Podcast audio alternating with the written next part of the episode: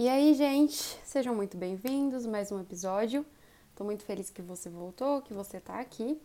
Inclusive, vou pedir um minutinho aqui da sua atenção e pedir um biscoitinho. Se você assistiu os outros episódios e tem achado que isso tem te ajudado de alguma forma, tá te esclarecendo algum assunto, encaminha aí, vai na setinha e compartilha com mais cinco pessoas, cinco amigos que você acha que também podem se beneficiar e gostar dos assuntos que a gente tem abordado aqui. Então vai lá, faz isso um pouquinho e daqui a pouco você volta, beleza? E o assunto de hoje vai ser um assunto que eu escolhi a dedo, que eu considero extremamente importante, um assunto que a gente educa bastante em relação à terapia. E eu acho que com certeza, se você aprender a fazer, esse, se você treinar o seu olhar para o assunto que a gente vai falar aqui hoje, você vai ter muito mais qualidade de vida e vai perceber que tem várias coisas na sua vida que estão acontecendo, porque esse aspecto talvez esteja um pouquinho disfuncional.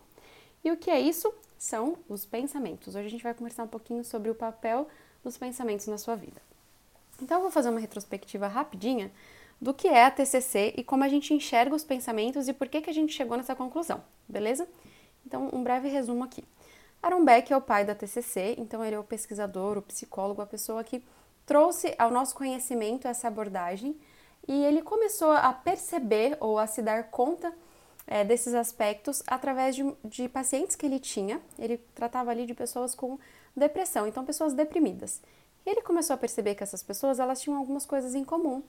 E essa coisa em comum era a forma que elas pensavam. E em três aspectos bem específicos: acerca delas mesmas, então a forma que elas se enxergavam, a forma que elas enxergavam os outros e o mundo, e a forma que elas enxergavam o futuro. Então ele chamou isso da tríade cognitiva. E ele percebeu que a forma que essas pessoas pensavam acerca dessas três coisas é, tinha um padrão bem disfuncional. O que, que isso quer dizer? Que essa, esses pensamentos não estavam muito ajustados, eles não estavam muito coerentes com a realidade. Normalmente eram, eram pensamentos mais pessimistas, eram pensamentos distorcidos.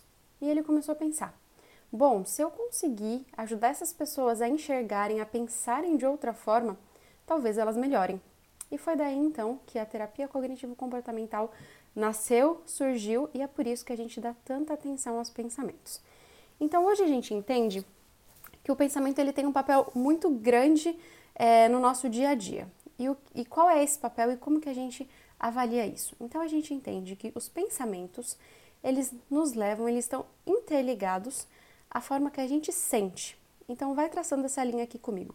Pensamento leva, está interligado a um sentimento, que, portanto, leva a um comportamento. Eu sei que isso parece meio difícil e meio é, difícil de visualizar realmente, mas façam aí um desenhozinho se precisar. Pensamento, setinha, sentimentos, setinha, comportamento. Eu vou te explicar é, na prática o que, que isso quer dizer.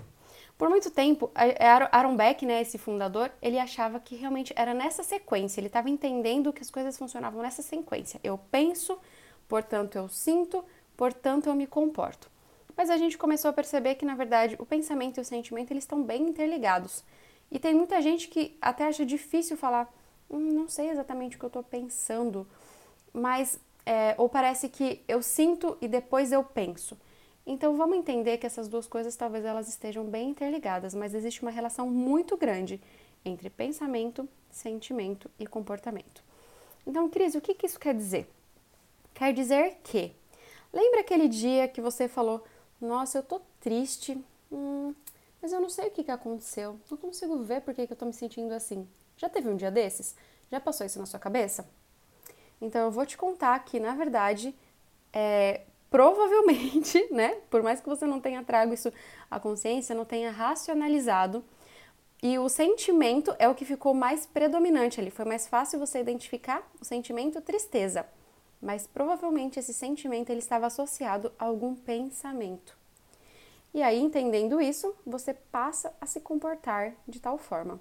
E aí você identifica o comportamento. Então, estava triste e chorei, ou estava triste e briguei com meu namorado estava triste e fui comer, enfim, né? É, enfim, é, vão existir várias reações aí ao sentimento tristeza. Então, na maior parte das vezes, é mais fácil a gente identificar o sentimento, porque é o que vem à tona. Mas a gente entende dentro da TCC que é extremamente importante a gente começar a avaliar os pensamentos. E sabe por quê? Porque pensamento não quer dizer que é real. Eles não são sempre verdadeiros. Se eu ficasse aqui falando, né, eu vou pensar que eu sou rica, que eu sou rica, que eu sou rica, isso vai me tornar rica? Não, né? Eu pensar algo não significa que é verdade.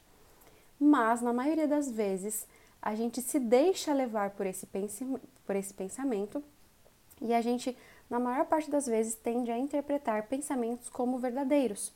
E, é, de certa forma, isso está muito ligado ao nosso sofrimento. Cris, você está dando, né, tá falando, falando, você falou que não ia falar psicologuês e está falando, estou meio perdido. Então, calma aí. Quero te dar um exemplo que vai ficar bem fácil de você entender o que eu estou falando. Então, fica aqui que eu vou facilitar a sua vida agora. Vamos imaginar uma situação aqui comigo? Então, vamos imaginar que nós temos Ana. Ana é uma funcionária, ela trabalha há muito tempo numa empresa e eu sou a chefe da Ana. E eu não tô lá no dia a dia, né? Sei lá, Ana tá trabalhando de home office. Vamos pensar então, né, a realidade muito de hoje em dia, a Ana tá de home office, eu sou chefe da Ana e a Ana teve um dia muito difícil. Resolveu vários pepinos, teve problema com o cliente, com o fornecedor, teve um dia estressante, um dia cansativo.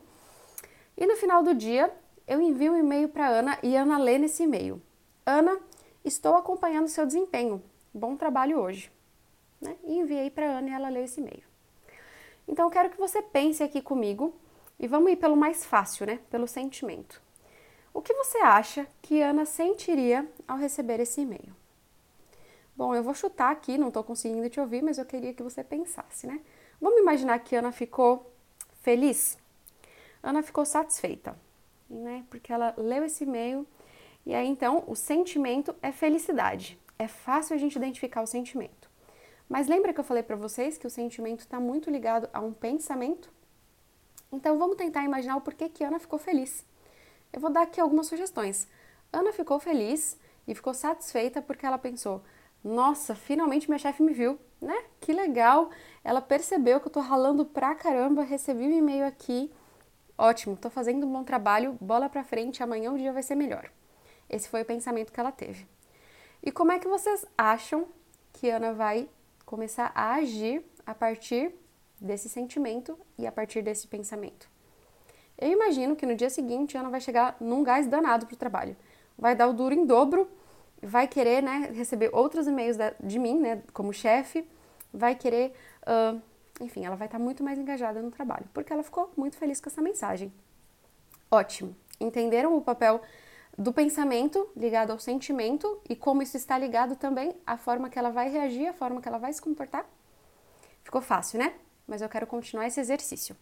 Então vamos imaginar uma segunda pessoa? A primeira foi Ana, ela ficou muito feliz. E a minha segunda funcionária é Maria, e ela passou pela mesma situação. Um dia cansativo, estressante, lá resolvendo vários problemas, lá em home office, e no fim do dia ela recebe um e-mail, né, um e-mail meu, eu como chefe dela, dizendo exatamente a mesma coisa. Maria, eu acompanhei seu desempenho daqui. Bom trabalho hoje. E a, diferente da Ana, a Maria ficou, uh, vamos pensar aqui, frustrada. O sentimento que ela teve foi frustração. Você consegue imaginar o que ela pensou para se sentir frustrada? Exatamente o mesmo e-mail, mesmas palavras, mesma situação, mesmo dia. Consigo chutar aqui algumas coisas. Eu imagino que ela tenha ficado frustrada porque ela pensou: caramba, eu tô aqui dando um duro danado todos os dias e hoje ela vem reconhecer que eu fiz um bom trabalho. Eu faço um bom trabalho sempre. Ela nunca me nota. Por que, que ela não me manda então e-mail todos os dias? É, enfim, ela ficou extremamente frustrada com essa postura. Porque o pensamento dela foi esse. Entendem a relação de pensamento e sentimento? E aí, né, vamos para a terceira setinha? Como vocês acham que Maria vai se comportar nos próximos dias de trabalho a partir desse pensamento e desse sentimento. Eu imaginaria uma Maria, né, rancorosa, chegando falando: ah, vamos ver se ela vai reconhecer meu trabalho hoje. Né? Quero só ver quando vai ser o próximo e-mail que ela vai me mandar. Hum, vamos ver se ela está vendo meu trabalho. Entende? Percebem como, mesma situação, pensamentos diferentes causaram sentimentos diferentes e comportamentos completamente diferentes? Mas vamos aí para um terceiro exemplo?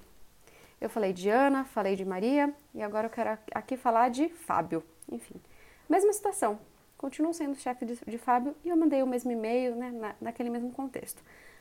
E Fábio leu, né? Acompanhei seu desempenho hoje, bom trabalho. E diferente da Ana que ficou feliz, da Maria que ficou frustrada, o Fábio ficou, não sei, um sentimento de indignação. Vocês conseguem imaginar o porquê que Fábio ficou indignado?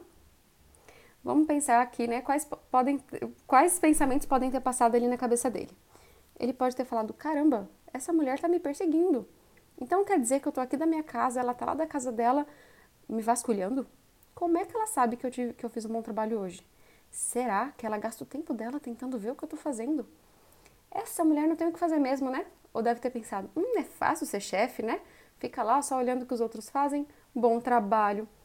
Entendem como um pensamento leva um sentimento diferente e, por consequência, como é que o Fábio vai agir? Provavelmente vai ser rude, provavelmente vai ser hostil com essa chefe, né, comigo, porque ele acha que ele está sendo perseguido, que, que eu estou vasculhando a vida dele. E eu pergunto para vocês, o que, que mudou? A situação não foi a mesma? A frase que eu escrevi não foi a mesma? O contexto não foi o mesmo? Por que, que essas pessoas se sentiram de formas tão diferentes e interpretaram de formas tão diferentes uma mesma situação. E aqui eu já te respondo: o que fez essas três pessoas terem posturas tão diferentes interpretarem a mesma situação de forma tão diferente é aquilo que a gente chama né, dessa tríade cognitiva, a forma que elas enxergam elas mesmas, as outras pessoas e o futuro também. Então, o que é que a gente pode tirar de lição e de aprendizado dessa história? O primeiro passo, né, talvez o primeiro ponto muito importante é as nossas interpretações elas estão baseadas nas nossas experiências de vida, na, na forma que a gente enxerga o, o, o mundo ao nosso redor, nas nossas experiências prévias também. Então, vamos pensar milhares aí de, de possibilidades. Por que, que essas pessoas se sentiram assim? Será que o Fábio né, já teve uma experiência ruim com uma outra chefe? Que ficava, sei lá, perseguindo ele e ele teve é, esse pensamento baseado numa, numa história prévia? Será que Ana ficou muito feliz porque ela esperava muito o reconhecimento dessa chefe? Então, qualquer sinal de, de, fumaça ali de reconhecimento foi a gotinha que ela precisava de ânimo para ela se sentir reconhecida, para ela se sentir vista? Será que a Maria se sentiu frustrada porque ela já escutou uns burburinhos de outros colegas falando, né, que essa chefe é, não, não, reconhece as pessoas, que essa chefe não é boa, que essa chefe né, nunca está atenta aos outros funcionários? E aí, quando ela recebeu esse e-mail, foi a gotinha d'água para ela é evocar essa sensação, esses pensamentos, e a partir disso essas três pessoas vão se comportar de formas muito diferentes. Então, os nossos pensamentos, eles também têm relação com a nossa história de vida, com o nosso mundo à volta, como a gente enxerga as coisas ao nosso redor. Mas isso não quer dizer que eles sejam verdade. Né? Vamos pensar agora no, na visão dessa chefe? Talvez tenha sido apenas um e-mail, né? apenas um comunicado de: olha, gente, parabéns aí, bom trabalho. Beleza. Talvez não, talvez, enfim, são tantas possibilidades, mas a gente ficar aqui tentando adivinhar não nos leva a resultados, né? Então, o, a primeira lição que a gente tirou aí foi sobre essa interpretação e o quanto ela está sugestionável a várias outras questões. Um outro ponto foi nem sempre é verdade. E um terceiro ponto é: se eu quero ter uma vida mais saudável, se eu quero ter uma vida mais equilibrada, mais funcional, eu preciso aprender a questionar os meus pensamentos, já que eles não são sempre verdade, já que eles estão muito suscetíveis a várias outras coisas, a variáveis, eu preciso aprender a questionar o que eu penso. E curiosamente, por mais óbvio que isso pareça, a gente não está muito acostumado a fazer isso. Porque pensar sobre o que a gente pensa não é, é não é a, a gente não está acostumado, né? Não é intencional, a gente não faz isso diariamente. Eu fico, hum, o que é que eu estou pensando? Será que isso é verdade? Então eu te convido a fazer esse exercício. Eu sei que parece meio utópico, gastar tempo pensando sobre isso, Cris. Sim, eu te aconselho muito hoje a você começar a avaliar os seus pensamentos. Será que eles são verdades? Será que, que o que eu estou pensando está condizendo com a realidade? E aí eu vou te dar aqui uma dica de como fazer isso. Então, a primeira coisa é comece a buscar evidências disso. Então, eu, eu me senti feliz, me senti frustrado, me senti incomodado com esse e-mail. Deixa eu buscar evidências de que ela está me perseguindo, de que ela é uma chefe ruim ou de que ela realmente gosta do meu trabalho. Deixa eu olhar na minha história anterior com esta pessoa. Quais evidências eu tenho disso? Como ela se comporta comigo em outras situações? Como eu já me comportei antes? E aí a gente vai tentando avaliar se esse pensamento é verdade ou não. Eu sei que isso pode não parecer muito intuitivo e que de início pode até ser meio desafiador, Mas fique atento a esses três pontos importantes: seus pensamentos, seus sentimentos, o que te geram, o que te levam a um comportamento. Se você está buscando por comportamentos mais adequados, se você está percebendo que muitas vezes a forma que você está interpretando as situações estão te causando algum sofrimento, avalie esses pensamentos. Algumas vezes esses pensamentos serão verdade, ok? Nem sempre seu pensamento está te enganando, mas o nosso primeiro ponto é conseguir identificar quando esses pensamentos são disfuncionais, né, eles condizem com a realidade ou não. Se eles não estão condizentes com a realidade, a gente vai precisar modificar esses pensamentos. Se eles estão condizentes com a realidade, a gente vai buscar estratégias para lidar com essas situações. Mas a lição que eu quero trazer para vocês aqui hoje é essa sobre vocês aprenderem a questionar o pensamento de vocês e entenderem o papel importantíssimo que, ele te, que os pensamentos têm na nossa vida. Espero que vocês tenham gostado desse conteúdo, que vocês tenham conseguido aprender alguma coisa aqui. E se você gostou, vai lá no meu Instagram, conversa comigo, eu vou ficar muito feliz em saber que está te ajudando. Até o próximo episódio.